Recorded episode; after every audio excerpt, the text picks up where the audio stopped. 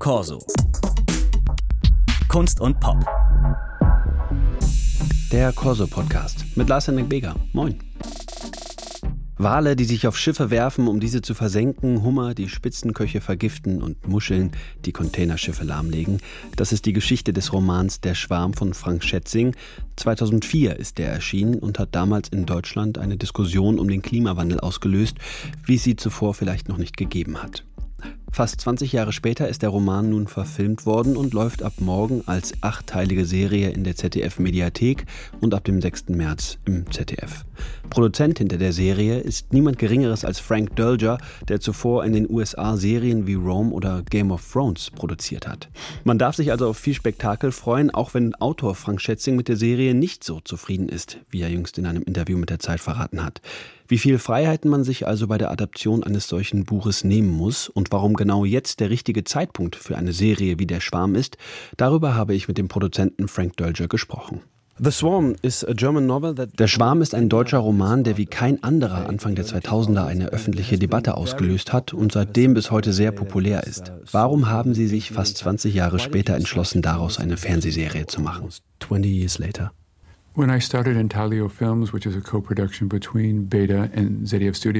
Als ich Intaglio Films gegründet habe, eine Koproduktion zwischen Beta und den ZDF-Studios, war es das erste Projekt, das sie mir vorlegten.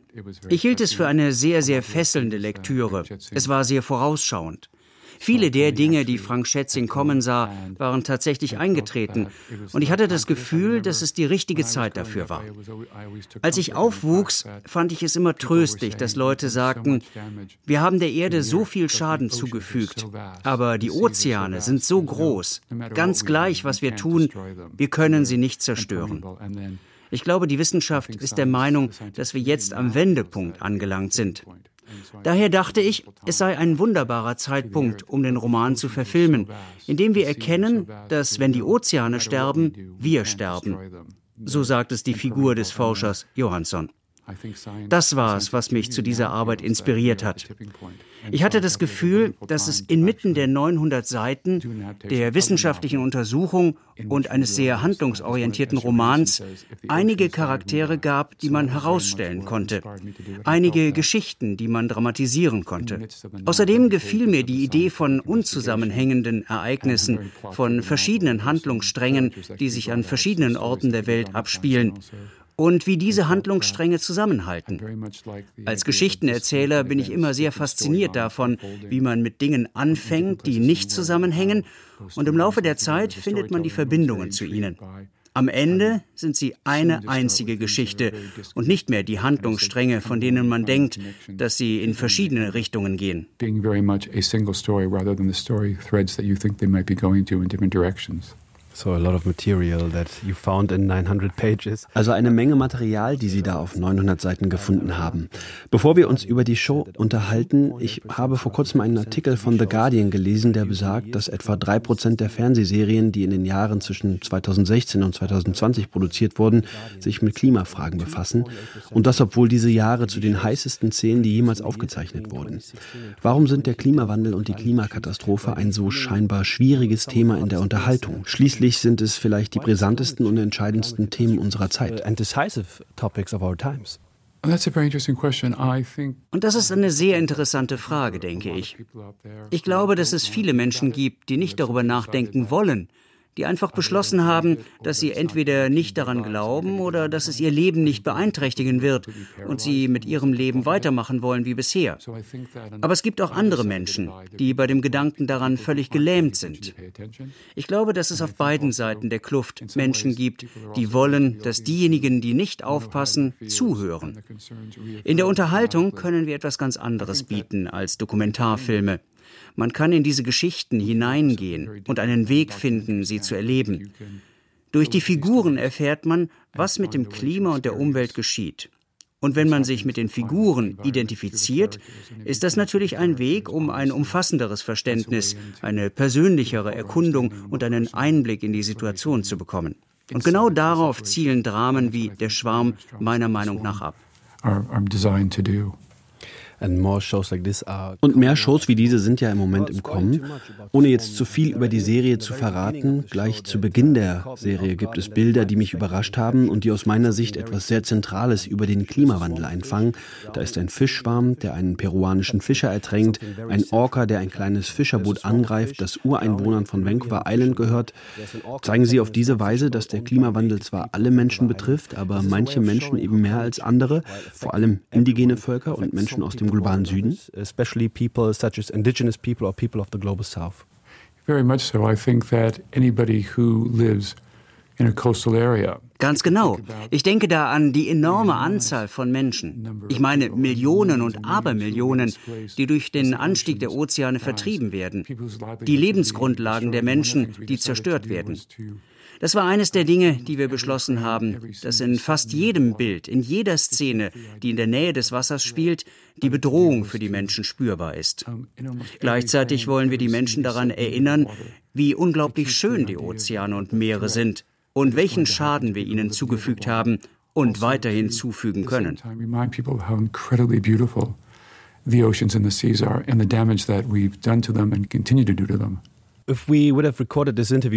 Hätten wir dieses Interview vor einer Woche aufgezeichnet, wäre es wahrscheinlich ein anderes Gespräch geworden. Aber ich möchte mit Ihnen über Frank Schätzing sprechen. Er hat die Serie öffentlich kritisiert und gesagt, dass einige Teile der Handlung Unsinn seien und dass die Geschichte der Show nicht auf den neuesten Stand gebracht wurde. Vor allem im Hinblick auf die politische Situation, etwa wie die Bewegung Fridays for Future oder die Spannungen zwischen den USA und China. Sie haben viele Adaptionen berühmter Autoren produziert. Wie viele Freiheiten haben Sie als als Produzent über das Buch hinauszugehen oder Ideen oder Charaktere völlig zu verändern.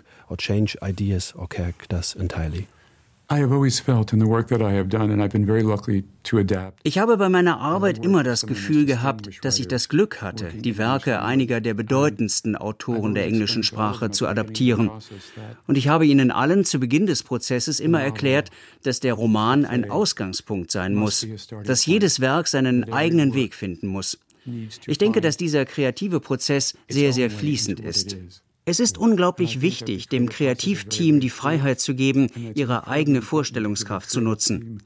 Ich glaube, dass es für Autoren sehr schwierig ist, loszulassen, und ich denke, dass einige der erfahrensten Autoren damit etwas leichter zurechtkommen. Anderen Autoren fällt es schwer. Aber ich war schon immer der Meinung, dass jedes Kunstwerk so ist, wie es sein soll. Und eine Adaption ist nicht unbedingt eine getreue Umsetzung eines Romans. Sie kann es sein. Sie kann es aber auch nicht sein. Aber ich denke auch, dass je mehr kreative Freiheit man hat, desto besser. Bei Game of Thrones hatten wir großes Glück, denn George R. R. Martin ist nicht nur ein sehr guter Romanautor, sondern auch ein sehr erfahrener Drehbuchautor und Produzent. Und er verstand bei diesem Prozess, dass wir kreative Freiheit brauchen. Und er hat sie uns gegeben. Das ging sogar so weit, dass er Episoden schrieb und sie den Showrunnern, den Hauptautoren, übergab, damit sie sie nach Bedarf überarbeiten konnten, damit sie in das Gesamtbild der Serie passen. Man hofft also immer, dass man die Autoren der ursprünglichen Arbeit zufriedenstellen kann. Aber das ist im kreativen Prozess nicht immer möglich. Man muss sicherstellen, dass man die beste Chance hat, mit einer Adaption Erfolg zu haben.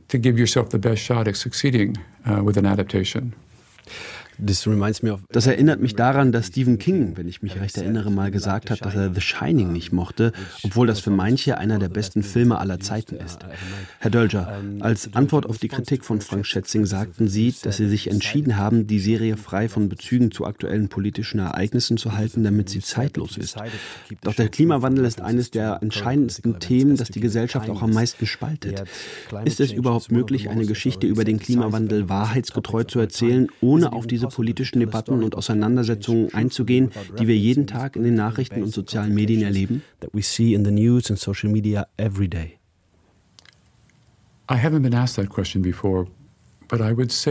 Diese Frage ist mir noch nicht gestellt worden. Aber ich würde sagen, dass ich mich instinktiv auf die Figuren konzentriert habe, wie sie das, was um sie herum passiert, erleben. Und ich denke, dass die Wissenschaftler, die im Mittelpunkt der Geschichte stehen, mit einem Rätsel zu tun haben, versuchen es zu lösen, einen Sinn darin zu sehen und schließlich am Ende versuchen, die Ozeane zu schützen. Wir haben uns also entschieden, auf Politik zu verzichten. Es ging wirklich um ihre Erfahrungen als Wissenschaftler, als menschliche Wesen. Sie beobachten, was um sie herum passiert, mit den Menschen, die ihnen etwas bedeuten, mit der Welt, die ihnen etwas bedeutet. Und das war eine Entscheidung, die wir getroffen haben, die meiner Meinung nach wichtig war weil wir wollten, dass es ein fesselndes, emotionales, charakterorientiertes Drama wird. Und wir hatten die Unterstützung von zwei sehr guten Wissenschaftlern, die uns geholfen haben, sicherzustellen, dass die Wissenschaft absolut akkurat ist. Ich wollte, dass die Wissenschaft so real wie möglich ist. Die Charaktere sollten so echt wie möglich sein. Als wir dann die fantastischen Elemente einführten, passten sie gut zu diesen. The characters should be as real as possible, so when we introduced the fantastic elements, they would sit comfortably with those. Sie haben gesagt, dass der Schwarm ein Monsterfilm ist, bei dem sich am Ende herausstellt, dass wir das Monster sind. Haben Sie eine Idee, wie wir dieses Monster überwinden können, ohne selbst unterzugehen natürlich? Without going down ourselves, obviously. I think that we have to be honest, we have to confront straight on ich denke, dass wir ehrlich sein müssen. Wir müssen dem Schaden, den wir anrichten, direkt ins Auge sehen.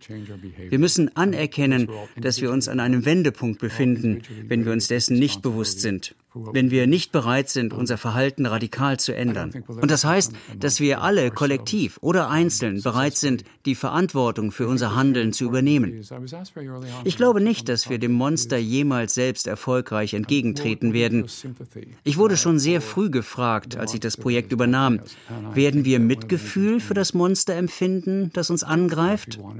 Einer der Gründe, warum wir diesen Weg eingeschlagen haben, war, dass wir verstehen wollten, dass die Ozeane in Wirklichkeit in Selbstverteidigung handeln. Sie versuchen, sich vor dem zu schützen, was wir ihnen angetan haben. Wir müssen ihnen helfen, sich selbst zu schützen und uns selbst zu schützen. Und ich hoffe, dass die Menschen das begreifen werden. Es ist unsere einzige Hoffnung auf allen Ebenen, wenn wir wirklich ehrlich anerkennen, dass wir so ziemlich dem Untergang geweiht sind, wenn wir mit unserem Verhalten im Kleinen und im Großen so weitermachen. Mr. Dolce, thank you so much for taking the time. Thank you so thank much. you so much for your time. Take care. Corso. Kunst und Pop.